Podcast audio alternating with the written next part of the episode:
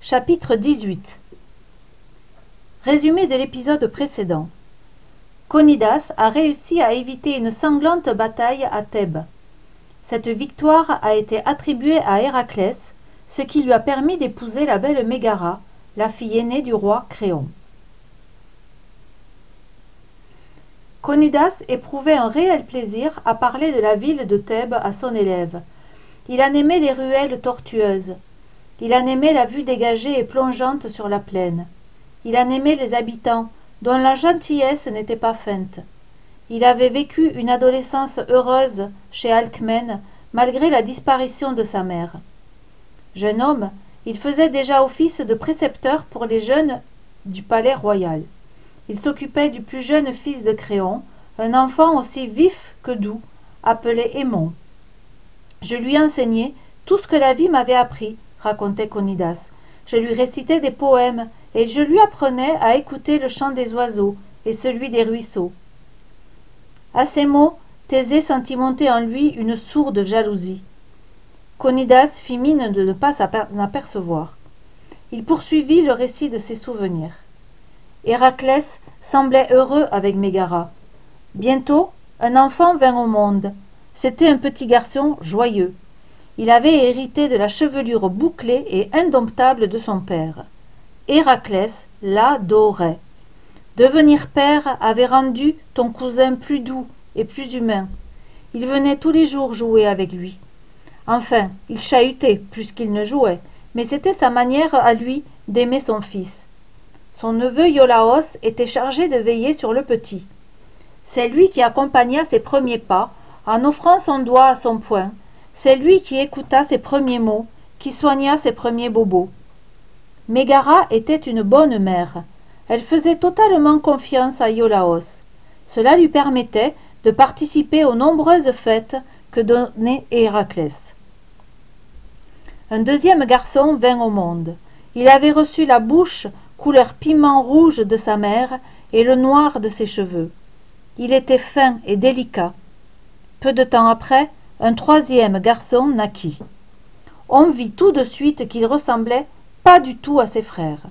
Le dernier bébé d'Héraclès était robuste, tout en muscles. Il montrait déjà une force peu commune pour un enfant de son âge, et il devint vite le fils préféré d'Héraclès. Celui-ci continuait à venir voir chaque matin ses enfants chéris. Les jours s'écoulaient heureux et paisibles. Le temps passait. Les enfants d'Héraclès grandissaient. Je me préparais à quitter Thèbes pour me mettre au service de ta mère, qui m'avait appelé pour que je prenne en charge ton éducation lorsque le drame se produisit. Iolaos avait pris l'habitude de se rendre dès l'aube auprès des fils d'Héraclès. Un matin, il arriva en leur apportant une tortue qu'il avait ramassée en chemin. Les cris de joie poussés par les enfants ravissaient Iolaos. Le bruit des pas d'Héraclès résonna soudain sur les marches de l'escalier qui menait à la chambre des enfants. Inimitable ce pas lourd qui faisait trembler la pierre. Iolaos l'aurait reconnu entre mille. Mais cette fois-ci, le pas semblait hésitant, incertain. Et puis il était étrange qu'Héraclès se soit levé de si bon matin. Les enfants aussi avaient dressé l'oreille. Qui leur rendait visite aussitôt? Papa? Cria le plus âgé des trois. Apercevant la haute stature de son père, il se précipita vers lui. Le deuxième se leva de son pas mal assuré et se dirigea aussi vers Héraclès. Quant au troisième, il choisit de ne s'approcher en marchant comme la tortue. Ce qui se passa alors, aucun mot ne peut le raconter. Iolaos eut le temps de voir le regard d'Héraclès, un regard dans lequel brûlait une terrible lueur. Il était méconnaissable. On aurait dit qu'un vent de folie l'habitait. Quel poison courait dans ses veines. Il n'était plus le même. On raconte que c'est Héra, son ennemi de toujours, qui lui avait jeté un sort afin que la folie s'empare de lui. Le père ne reconnut pas ses enfants qui se précipitaient gaiement dans ses jambes. Ah. Vermine. Qui êtes-vous, infâme insecte? hurla-t-il, et avant que Iolaos, glacé d'horreur, n'ait eu le temps de réagir, il les avait tués tous les trois, écrasés comme de vulgaires moustiques. Puis héraclès se jeta sur iolàos mon oncle mon oncle c'est moi iolàos cria le jeune homme. Mais héraclès ne réagissait pas. Iolàos fut projeté au sol comme un fétu de paille.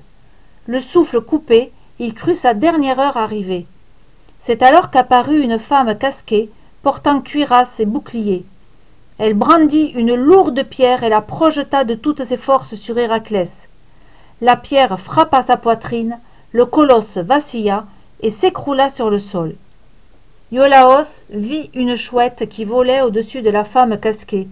Il comprit que c'était athéna elle-même déesse de la sagesse et de la guerre qui l'avait secouru la déesse disparut comme elle était venue. Les hurlements poussés par iolàos avaient réveillé tout le palais. Mégara arriva aussitôt. Les cris déchirants de la mère retentirent dans toute la ville. J'arrivai en courant moi aussi et je découvris iolàos prostré. Il tremblait de tous ses membres. Je m'approchai de mégara la pris dans mes bras et tentai de la calmer thèbes entière se mit à gémir et à maudire la folie d'héraclès. Thésée était horrifié par ce qu'il venait d'apprendre. Comment héraclès avait-il pu tuer ce qui lui était le plus cher au monde? Mais à quoi lui servait cette force exceptionnelle si c'était pour être le meurtrier de ses propres enfants? À quoi bon vaincre tant de monstres s'il en était un lui-même et le pire de tous? À suivre